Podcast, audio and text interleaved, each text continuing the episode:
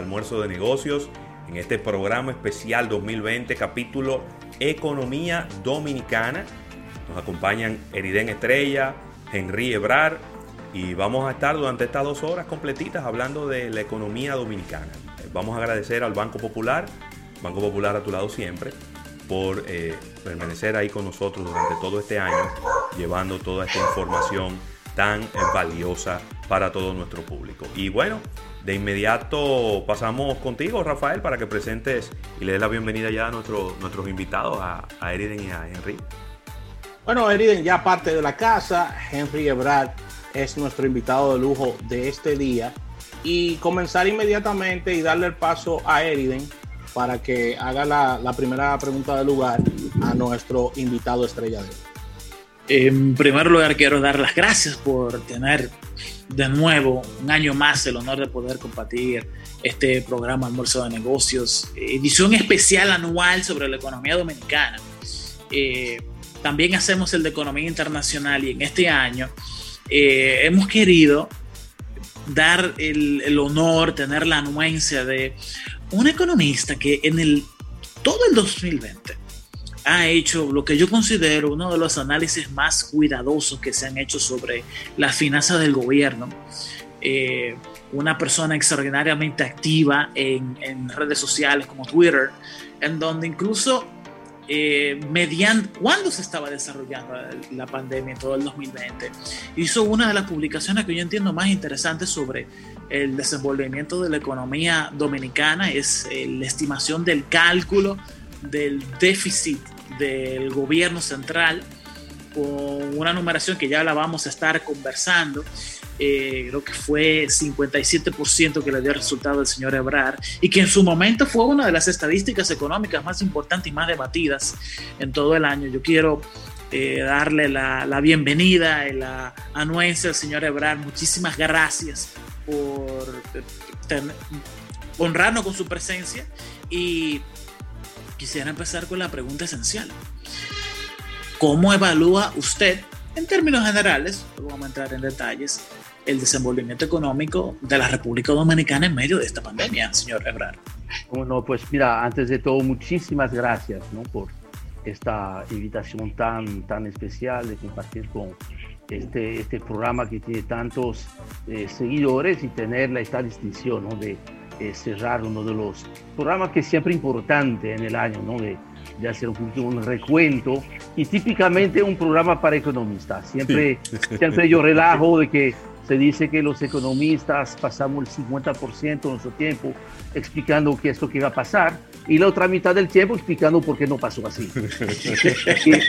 y, y, hubo un poco de esto en el 2020, aunque modestamente me siento un poquito contento, eh, aunque triste, porque yo hubiese preferido haber este, fallado en algunos pronósticos, eh, pero que el mismo tiempo que tenemos de estar observando la economía dominicana, pues hemos tratado de acertar un poquito en los pronósticos, aunque obviamente, y lo vamos a hablar con mucha, con mucha tranquilidad, explicar precisamente porque algunas cosas que dijimos en mayo sucedieron y otras este, porque no sucedieron, porque lo más importante no es haber aceptado es, eh, o haber fallado, es ver este, por qué han pasado las cosas claro. y de manera global, podemos pensar, obviamente no fue un buen año para la economía dominicana, fue probablemente uno de los peores años de la historia y no solamente a nivel macro, porque eh, fíjense, muchas veces vemos solamente la economía a nivel de la macroeconomía, ahí no está la gente. No. No.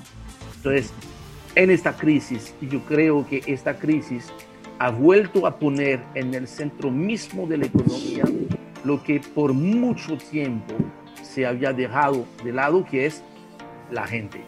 Yo creo que esta crisis nos ha enseñado que, mira, una cosa es la macroeconomía, pero tú tienes que tratar la microeconomía, la economía, la gente de aquí, el hecho de que haya trabajo, no haya trabajo, que se está recibiendo dinero o no dinero. Y miren, a mí, eh, uno de los recuerdos más fuertes que yo voy a guardar este año, 27 de febrero, el expresidente Danilo Medina hace su remisión de cuenta y nos explica, nos celebra el hecho de que ya el país había graduado en el sentido de que ya la República Dominicana se había convertido en un país de clase media. Eh, tres semanas después hay que implementar programas para distribuir comida a través del programa Quédate en Casa a un poquito más de 1.500.000 hogares. Yo creo que hemos descubierto que si bien ha avanzado mucho la economía dominicana, es cierto, si miramos hacia atrás los últimos 30 años, ahora creo que esta crisis eh, ha desvelado muchas fallas, algunas falencias, algunas carencias, pero también estamos viendo como la salida progresiva de la crisis nos está indicando dos caminos. Hay fortalezas sobre las cuales podemos seguir recuperando el nivel eh, perdido. Va a tomar varios años ¿eh? Mm. recuperar el nivel que tenía la economía antes del COVID, más especialmente el turismo, que ha sido el sector más eh, golpeado. Y del otro lado, es la oportunidad de realmente hacer la transformación que nunca eh, pudimos hacer porque realmente no se sentía la necesidad, porque eh, la economía estaba creciendo, mal que bien, eh, la deuda estaba creciendo, más mal que bien, obviamente, y no había la obligación de hacer la transformación. Esta crisis del COVID nos ha mostrado de que la sociedad tal como está necesita transformarse, tenemos que volver a transformar el modelo productivo y esta gran crisis es, espero yo, la oportunidad porque no tenemos otra opción de hacer una gran transformación a partir del 2021. Espero que sea un poco el mensaje esperanzador eh, y de transformador eh, del año 2021. Ha sido fuerte la situación, pudo haber sido mucho peor, pero de cualquier modo, recordemos, una cosa es a nivel macro, no nos olvidemos de que más de un millón de dominicanos en algún momento o perdieron su trabajo o tuvieron su contrato de trabajo suspendido. Y yo estimo que entre el sector eh, formal e informal, en este momento que estamos hablando, es posible que todavía hace falta recuperar todavía un poco más del 40% de esos empleos que se han perdido, razón que probablemente motivará a que eh, se busque la forma de prorrogar un poco más los programas de transferencias, aunque eso no esté contemplado en el presupuesto 2021. Henry, si, si, si pudiéramos considerar como un segundo factor, eh, aparte de, la pandemia que, golpeó, que generó, que ha generado desconfianza en la gente, en los sectores económicos, tanto macro como micro, tú pudieras decir, y te pregunto, que no fue un buen año desde el punto de vista del timing que ha llegado todo esto, te lo pregunto por la parte política. Hemos tenido elecciones, cambio de gobierno, eh, situaciones inclusive hasta sociales de protestas en, la, en, distintos lugares, es decir, la evaluación política del timing que llega a todo esto también ha sido, ha dado fuerte en el tema económico, porque estos temas de transición siempre hacen un stop los gobiernos, ¿no? Habla Mira, es interesante tu pregunta. Tú sabes que yo siempre he tratado, ¿no? Este, por múltiples razones, eh, evitar meterme para lo hondo, ¿no? Entonces yo trato siempre de eludir el tema político. Ahora, vamos a claro que si hablamos de economía, en algún momento, ustedes saben, la frontera entre política económica y economía política es muy difícil de trazar. Entonces, obviamente, cualquier planteamiento que uno va a hacer sobre la economía puede ser percibido según tu forma de analizarlo, como un planteamiento político. Entonces, yo siempre he dicho, mira, yo no estoy aquí para hacer política, no, a mí no me corresponde. Yo creo que hay que ser muy respetuoso eh, de, eso. Ahora bien, eh, hay que eh, analizar las cosas. Y yo no creo que es un planteamiento político decir que desde mitad del año pasado, desde mitad del año 2019, la política eh, le creó problema a la economía. Ahí Porque había este, mucha, vamos a decir, incertidumbre, no estaba claro. Recuerden, mira, los esfuerzos para tratar de que haya eh, una, un cambio a la constitución. Después, bueno, ya eso se aclaró, entonces van a venir las primarias, eso va a resolver. Vinieron las primarias, complicaron aún más. Y, y así sucesivamente. hasta llegar a las elecciones fallidas de febrero, después tener que posponer eh, las elecciones y finalmente, y eso ha ayudado muy bien a la República Dominicana, porque mira, es como en Hollywood, ¿no? Lo importante es que haya un final feliz. Y el final feliz, y ahí nuevamente, no estoy diciendo final feliz porque ganó uno y perdió el otro, no, sino que se llegó a un final feliz porque no hubo discusión, o sea, hubo un claro eh, resultado, no hubo mayores problemas, y eso ha mostrado cierto grado de, a pesar de todas las dificultades, un grado de madurez que en pleno desarrollo del COVID y a pesar de los impactos del COVID, pudimos llevar a cabo un proceso eh, de cambio a través de las elecciones. Y eso yo le voy a decir una cosa, ha sido altamente valorado desde fuera. Y eso es muy importante para la República Dominicana de después del COVID, porque entonces quiere decir que los inversionistas, que obviamente todos han bajado su nivel de inversión, de hecho la inversión extranjera al país terminará con un saldo un poco negativo.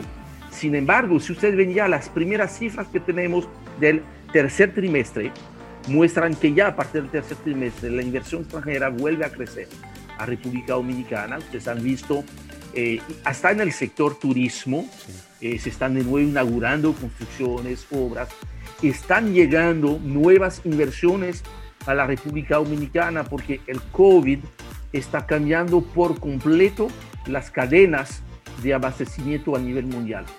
Todas las cadenas de producción, muchas empresas que estaban ubicadas en Asia, no solamente en China, en Asia en sentido más general, están regresando a la región y eso es una enorme oportunidad para la República Dominicana. Y les doy un ejemplo.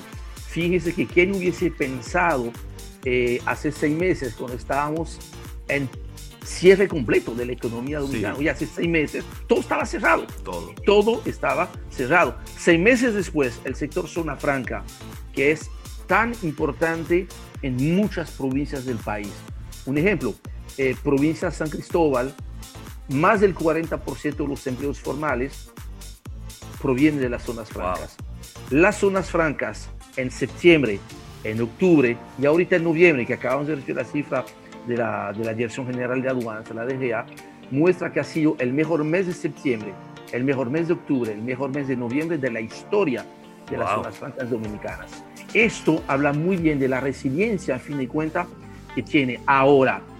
Con esto, eh, no hay que desconocer que en paralelo algunos sectores le fue muy bien durante la pandemia. El supermercado le fue bien, el que produce medicina, el que vende productos de limpieza, le fue muy bien todos los que estaban directa o indirectamente relacionados con el sector turismo a hmm. partir del 15 de marzo ha sido una verdadera pesadilla.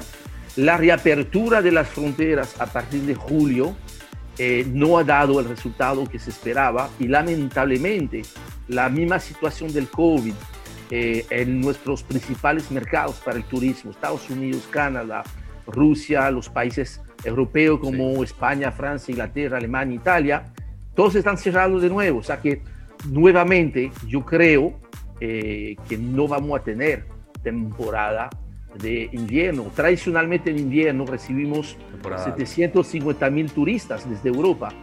¿Cuántos de esos turistas eh, realmente vamos a tener? Entonces, ustedes ven que es muy difícil hablar de una economía dominicana, porque estaremos asumiendo que es una sola. Y de hecho, la fortaleza precisamente de la economía dominicana, que fíjense, no le han rebajado la nota de crédito a la economía dominicana. ¿Por qué? Porque la economía dominicana es la más diversificada de toda la región. Eso quiere decir que, mira, nos fue terriblemente mal con el turismo, al igual que todo el mundo este año. El año que viene nos seguirá yendo bastante mal, pero tenemos otros sectores que ya están de nuevo eh, creciendo y eso ha permitido que no ha sido peor eh, la crisis, sin olvidar el impacto extraordinariamente positivo que han tenido las remesas este año, que probablemente ha sido un gran factor de estabilidad social, eh, que lejos de caer, las remesas han crecido y en eso, mira, nadie había visto, eh, nadie había previsto eso correctamente. Todo el mundo pensaba que se iban a caer, que fue el caso, ¿eh? En marzo, abril y mayo, a partir de ahí un crecimiento fabuloso. Este año vamos a cerrar con más de 8 mil millones de dólares de remesa, otro año récord, y eso ha ayudado mucho a la economía, no solamente a nivel macro, pero mucho más importante, a nivel de la economía de la gente, del ciudadano de aquí. Excelente, de verdad que eh, esta primera exposición de nuestro invitado Henry Ebrard. Vamos, señores, a una pequeña pausa comercial y al retorno seguimos con toda esta conversación de economía en la República Dominicana.